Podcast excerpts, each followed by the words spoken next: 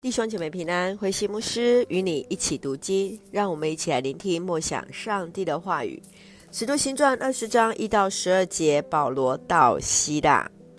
保罗再访他第二次宣教旅程所建立的教会，先是到了马其顿，再到亚该亚省的希腊，因为犹太人意图对他不利，又北上马其顿，再从腓立比。到特罗亚，保罗在建立教会后，会在新开辟的教会的同时，再次回到先前所建立的教会，坚固门徒。除此之外，他在亚该亚和马其顿的教会募款，为要帮助在耶路撒冷贫穷的信徒。当保罗在特罗亚让犹推古复活，这也呼应了。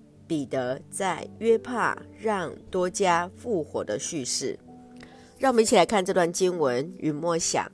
请我们一起来看二十章十一节。他接着又上楼擘开饼吃了。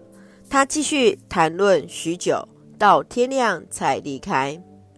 保罗在离开以弗所前鼓励信徒后，就继续前往马其顿。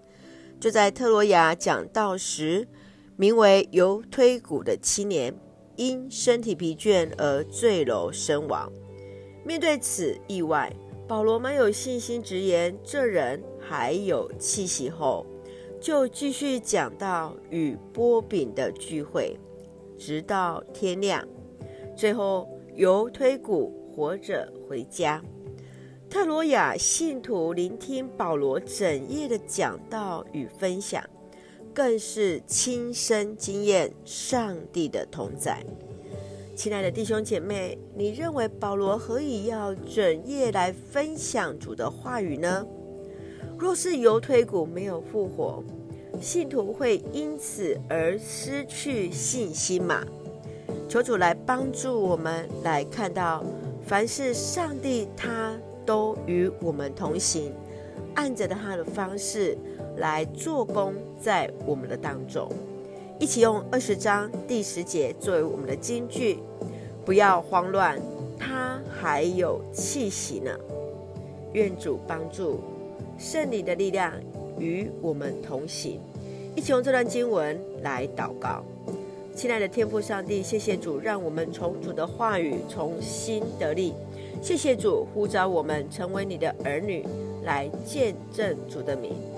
求你加添我们信心，赏赐给我们每人都有不同的恩赐，彼此分工，同心服侍主，见证主名。